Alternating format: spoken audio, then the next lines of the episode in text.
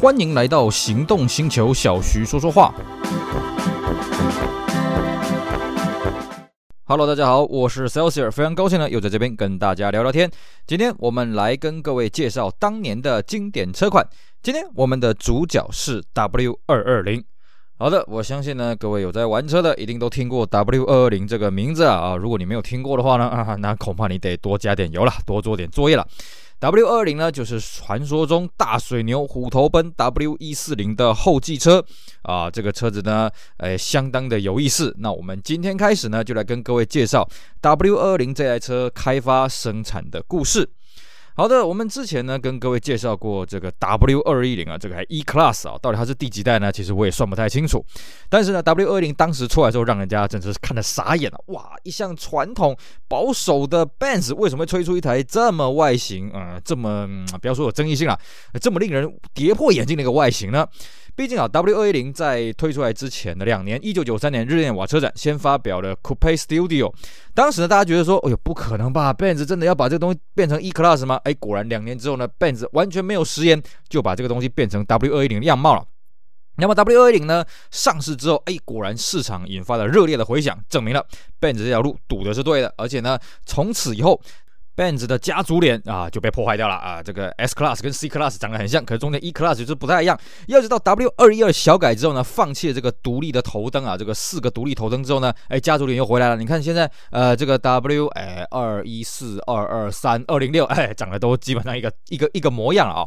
那么相较于 W 二一零啊，推出来之后让人家惊艳四座，隔了两三年之后推出了 W 二零又让人家拍案叫绝啊！哇，这个 Benz 真是越来越有种了啊！其实呢，在 W 二零刚发表的时候呢，呃，在此前就有所谓的 F 两百概念车了，在一九九六年出来的啊，就像这个 W 二零之前有所谓的 Coupe Studio 概念车。当时 F 两百概念车出来的时候，大家还是傻眼了。哇，Benz 你真的要做这样子的车子啊？F 两百它的车头呢，跟后来 W 二零很像啊，车尾呢改的比较多。诶，车尾的 F 两百的概念车比较长得像那个三零七 CC 啊，第一代的 Peugeot 三零七 CC 那个样子啊，所以到量产的时候呢，它改的幅度比较多。但是呢，车头哇，真的是这个一模一样照搬啊。那也就是所谓的我们后来看到了 W 二零的变形虫的头灯啊。基本上对 Benz 来讲，W 二一零它要改这个四圆头这样车头呢，是为让它整个车系年轻化，让它整个车系动感化。那么 W 二二零呢，当然也是这个样子哦。它希望呢，W 一四零那种臃肿啊，那种肥肥胖胖的感觉呢，哎，要一扫而空。毕竟啊，虽然 W 一四零对于亚洲人、对于美洲人来讲非常的好看，哎，这个雍容华贵啊，可在欧洲呢就被批评，哎呀，你这个车长得一副就是吃油怪兽的模样，而且油耗超级差了，对不对？然后欧洲呢又开始实施更严格的欧洲三期、四期的环保法规。也因此啊，W 二二零啊就把 W 一四零在欧洲得到这些批评呢，全部改善啊。比方说，把这个车身大幅的缩小，然后呢，这个引擎的排污呢大幅的减低，油耗大幅的提升。但是换来就是什么？哎，外观不是很气派，引擎的动力不是很强啊。那么这个这种雍容华贵的气质呢，我觉得呢跟 W 一四零真的差很多啊。而且很好笑的是什么呢？好，你 Benz 这样子搞，哎，你把这个车子缩小变成短小精啊，对不对？我 BMW 就捡你不要的东西。所以后来呢，这个 E 三十八的下一代 E 六十六、E 六十五呢就变得很雍容华贵啊，而且卖的还不错。后来 Benz 觉得，哎呦，真的啊，这个还是市场比较喜欢这种树大便是美啊。于是你看 W 二一呢，就把 W 二二零的东西全部废弃殆尽了啊，全部自废武功啊。我们也来这个雍容华贵一番吧啊，这个相当的有意思啊。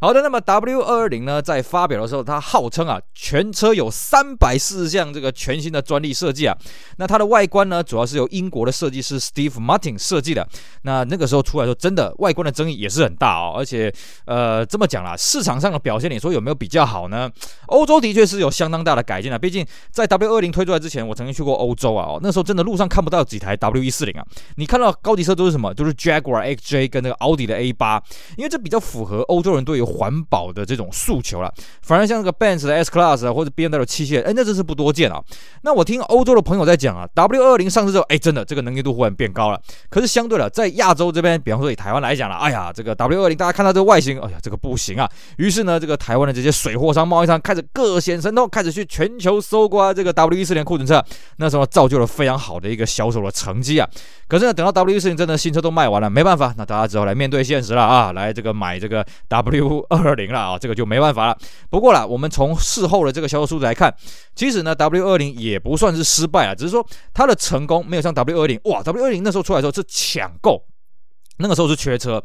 可是 W 二零呢是让人家嗯有点质疑啊，有点迟疑啊。但是呢，后来大家还是接受这个外形。但是呢，不得不说啊，这个外形虽然争议性很大，不过它的科技性呢倒是让人家没话说。比方说呢，W 二二零呢，它的风阻低到零点二六啊，是当时同型车最小的一个记录啊，并且呢，它的安全配备上面相当的丰富啊。比方说呢，它出现了所谓的带钻，也就是呃这个方向灯内建在这个后视镜上面啊。我印象中当时媒体渲染是说是全世界第一台啦，但是我后来看了一下资料，那个 McLaren F1 哦，当初就有配到这东西，只是 McLaren F1 那个好像是概念车，好像不是量产车，而且诶。McLaren F1 道路版算是量产车吗？嗯，这个是有点怀疑的。而且据说啦，一个乡野传奇啊，这个带钻的后视镜方向灯呢，哎，这个好像是台湾的专利啊，有此一说了啊，这个我不是非常的确定。那么这个不得不说，它把后视镜的上面内建的方向灯之后，真的安全性提升很多，辨识度提升很高。尤其像台湾这种摩托车很多的地方啊，这个方向灯，如果你在叶子板上面没有方向灯的话，其实车子如果你骑机车到车子的侧面的时候呢，你是不容易看到它在打方向灯的，尤其是美国车非常危险。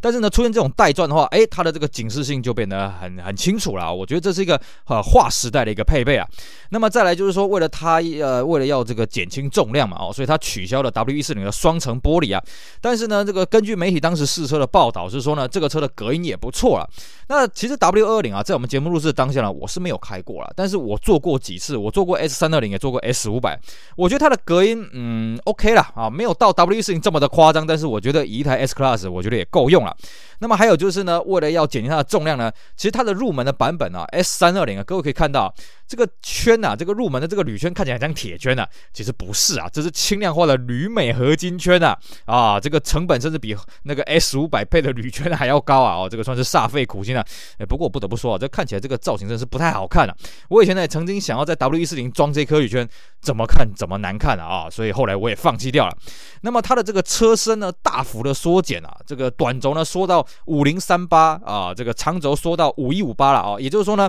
它的车宽缩减了二点九公分，车高降低了四点四公分，那么长度跟轴距呢都缩短了七点五公分。那据原厂的说法呢，内部的乘坐空间有提升了哦，但是我自己乘坐的感觉是没有，因为 W 一四零看起来内部的空间是比较大了哦，但是这个我不知道原厂它怎么算的了啊，它是说车舱的长度呢增加了一点七公分，长轴还多了这个三点七公分的内部空间，但是我是感觉不出来啊。那原厂号称呢，这个车重减低了两百到三百公斤呢、油耗进步了百分之十三到百分之十七，甚至呢一开始有点走火入魔了啊！这个据说在开发阶段呢，还打算搞这个铝镁合金的行李箱盖，还有塑胶的叶子板啊啊，来把这个重量进一步的减轻。但是因为成本实在太高了呢，所以把它取消掉。但是呢，这个 W 二零虽然这个车身的重量减轻那么多，刚性号称呢比 W 一四零提升了百分之五十啊！哎，各位每次都会看到。每一台车子呢，啊，这个新发表跟你讲，这个车身的抗扭曲性增加多少啊，抗弯曲性增多少啦，这个刚性增加多少啊，好像都是很大的一个进步。因为材料科技进步的速度是非常快啊。你看 W 一四零是在一九九一年左右出来的，W 二零是在一九九七九八出来的，这个差六年差七年，这个在材料科技上面是差了非常非常多了啊。那么除了这个车身大幅的减低重量以外呢，引擎也是 W 二零一个很重要的重点啊，因为它把整个旧世代 W 一四零的引擎全部都给换掉了啊，引擎是全新开发了，而且全部都是所谓的双火星塞三气门呐。那当然呢，下场就是什么动力变弱了。那么引擎阵容呢调整了一下，变成二点八、三点二、四点三、五点零，其中五点零跟四点三是 V 八，而且五点零呢有所谓的气缸间歇的这种省油的功能了。它原厂的说法是这样的：如果你在三档、四档、五档啊，而且转速介于一千转到三千转的时候才会作动。号称呢可以省油百分之七，但是呢在某些市场它是标配，某些市场是选配了啊、那还有就是说呢，搭配起来它的变速箱，因为我们知道这个 W 一四零后期已经标配到电子变速箱了。那么在 W 二零开始的时候，又把这个变速箱进化了一点，变成这个呃手自排啊，哦五速的手自排，而且它号称呢三档、四档、五档都可以做同步的捏合。不过这个同步的捏合呢，不是百分之百捏合，它是有转换器稍微介入一点点哦，那以来减轻这个震动。那么经过这一番的这个呃减轻重量啦，还有这个引擎的进化啦，变速箱进化啦，所以它油箱从原本的一百公升缩为八十八公升了。而且因为它车身大幅缩减了，所以它行李箱也缩到五百公升啊。哦，这个空间上当然是放出来一些，所以它油耗当然会更加的优异啊。至于在舒适性上面呢，它的避震器是前四连杆后五连杆，应该说悬吊了啊，前四连杆后五连杆。而且呢，它出现了所谓的气压悬吊 Airmatic，Airmatic 系统呢，当时是这样的，时速一百四十公里以上会降低一点五公分，车速减减到七十公里的时候会回复，并且你可以独立升高这个二点五公分啊。那么这个 Airmatic 呢，在小改之后呢，还有进一步的进化，变得比较复杂一点啊。当然，相对的，如果你要玩 W 二零，记得要闪开 Airmatic 这个东西，因为这东西坏掉了会要你的命啊。那么在安全配备上面，除了我们刚刚讲的这一些啊、这个什么带转的后视镜、方向灯以外呢，进一步的安全配备还有所谓的，它有八颗的安全气囊，它号称啊是全球首度啊有所谓的这个后座的侧边的安全气囊，而且是全车系标配。那么还有就是所谓的 Distronic 啊，就是说这个定速巡航的系统，而且它会协助你刹车。当时啊，当然我们现在看到那种自动驾驶系统啊，跟当时真是完全没办法比哦。当时它作动的范围是侦测距离前面一百五十公尺而已，而且在时速四十到一百六十公里之间作动。那么在车子需要减速，它会自动降档或者提供百分之二十的辅助刹车力道啊，跟我们现在可以全速域跟车啊、刹停啊、加速啊什么的那个真的是差很多。不过不得不说，Distronic 当初在 S Class 出来之后，算是一个划时代的东西，因为当时的 BMW 也没这个配备，谁都没有这个配备，奥迪也没这个配备，是 Benz 首度出来的了啊。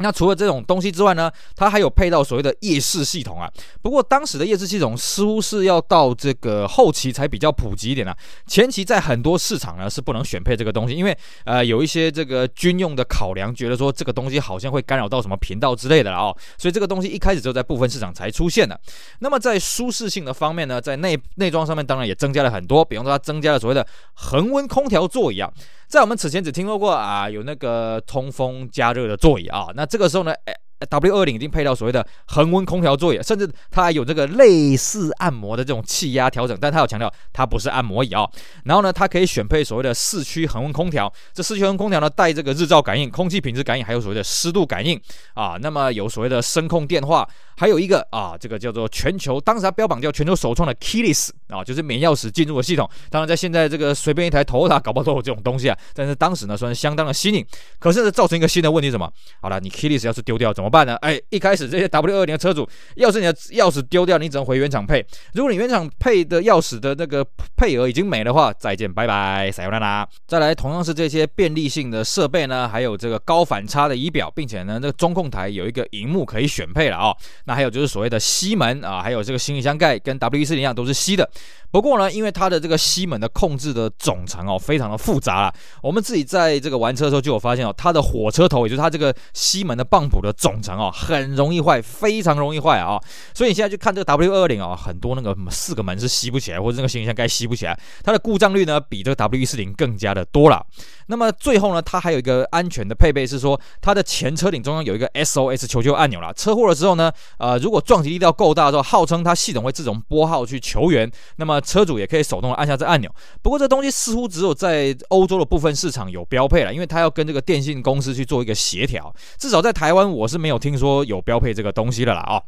好的，那么这个 W 二二零呢，它是在一九九八年的八月在巴黎车展正式的发表，并且呢在十月德国率先上市啊。那一开始上市的时候呢，只有 S 三二零、S 四三零跟 S 五百啊这三款车型啊，并且有分这个所谓的长轴、短轴。到一九九九年呢，才追加了 S 二八零、S 六百，还有 S 六百 Pullman、S 五百 Guard 跟 S 五百 Mega Car 啊。那么我们刚刚念经讲的这个什么 S 六百啦、Pullman 啦、S 五百 Guard 啦、Mega Car 呢，那个我们会再跟大家做进一步详细的介绍。那么台湾呢是在一九九八年的十二月啊，赶在当年开始发表了啊，而且台湾一开始发表全部都是长轴，甚至第一批只有银色而已啊。当时台湾发表是 S 三二零 L 跟 S 五百 L，S 三二零 L 呢这个售价是三百五十六万哦，配备其实不错啦，比方说有到前打孔碟啦、双活塞啦、天窗自动雨刷、自动大灯、大灯喷水、BOSS 音响，而且这 BOSS 音响还蛮屌的哦，它号称说呢，它会分析这个播放音乐的大小，还有这个行车的这个路面的噪音呢。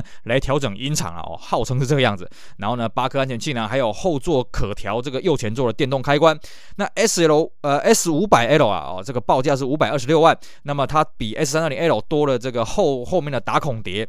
以及这个驾驶座联动方向盘啊、这个椅子，还有车外后视镜，Napa 真皮电热座椅，还有后座通风系统。所以呢，你在肉厂、你在报废厂如果有拆到 S 五百的话，嘿嘿，可以把这个椅子拿去升级给你的 S 三二零，它的皮椅是不一样的哦，甚至 S 六百也是不一样的哦。那么在这个时候呢，因为 S 五百 L 啊，本来中华宾士觉得就代理商觉得呢，这个车应该不会卖很多了，所以它配额非常的少，非常的有限，哎，很快就销售一空，甚至这个接单不暇了。所以这个时候呢，这个贸易商呢也趁虚而入啊，哦，这个报价呢跟中华兵这价格差不多啊，而且呢也都销售一空了啊，所以水货又进了好几批 S 五百 L，哎，卖的也都相当的不错。那么至于我们刚刚讲到这个旗舰的车型 S 六百 L 呢，是在一九九九年的九月呢法兰克福车展发表。那么要知道呢，W 一四零的 S 六百 L，也就是一开始前期叫做六百 S E L 呢，它是一个划时代的六点零 V 十二四百零八匹马力。可是呢，到了 W 二零，为了环保法规，为了省油呢，这颗引擎呢，呃，算是大幅的缩水了。第一个呢，它排气量呢，从六点零缩到五点七。等于算是打了九折。那么第二个呢，它的马力输出也打了九折。原本四百零八匹呢，五点七的这颗新引擎的马力是三百六十七匹，但它一样有我们刚刚讲的 S 五百 L 的这个气缸闭锁系统。那么它号称了啊，虽然这个马力缩减了，第一个我可以通过欧洲四期环保法规，第二个呢是可以每公升跑到七点五公里啊。我个人对于他说可以通过欧盟四期法规，我是有点怀疑啦。为什么呢？因为这个车子到小改之后呢，它改配了双涡轮增压了。然后他那时候又标榜说，嗯，我们这个双涡轮增压可以通过欧盟四期环保法规。那请问一下，那你改双涡轮增压干什么呢？无聊。因为那个时候各位要了解啊。呃，那个时候同级对手啦什么的，马力还没有大到这种程度。那时候 BMW 七六零也没有双涡轮增压了哦，A 八 W 十二也是自然进气而已啊。所以我是很怀疑这个前期这一颗 S 六百 L 真的过了欧盟四期的环保法规吗？好的，那 S 六百 L 除了引擎不一样以外呢，它外观上就是它配到十七寸铝圈哦，这个铝圈就是所谓的 CL 六百那个铝圈，就是两个三角形组成的。那么还有前叶子板有 V 十二，并且它车尾是双出的这个。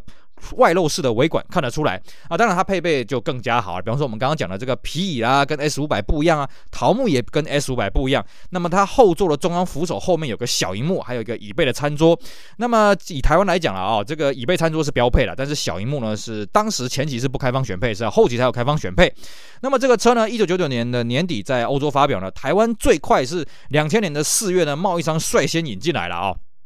那么呢，它的这个价格非常贵哦，当时报到六百八十万到七百一十万中间了啊、哦。那个比起这个 S 五百呢，哇，这个贵了一百多万到啊、这个两百多万啊，不是一百多万了啊、哦。但是呢，配备多了蛮多的啊，比方说多了声控电话啦、电视啦、冰箱啦、啊、呃、Distronic 这个定速巡航啦，还有这个空调按摩座椅。那么代理商呢是稍微晚一点，到两千年的五月晚一个月这个到港了哦。报价呢，给贸易商将了一军啊！贸易商的报价是将近七百万左右嘛，那总代理呢报价是两百呃六百二十万啊。等于打了九折，所以那时候贸易商呢开始疯狂的下砍啊！哎呀，赶快把这个价格调低啊，不然卖不掉。那这个代理商进来的 S 六百 L 呢，标配 A B C 啊，顶级 PE、后座冰箱，还有固定的这个汽车行动电话。那这些呢都是 S 五百需要做选配的一个动作了啊！而且选配起来，我这样加一加看一看，选配起来也要大概六七十万啊！所以其实算起来了，这个。代理商在卖 S 六百啊，这个 W 二零 S 六百算是还蛮佛心的，因为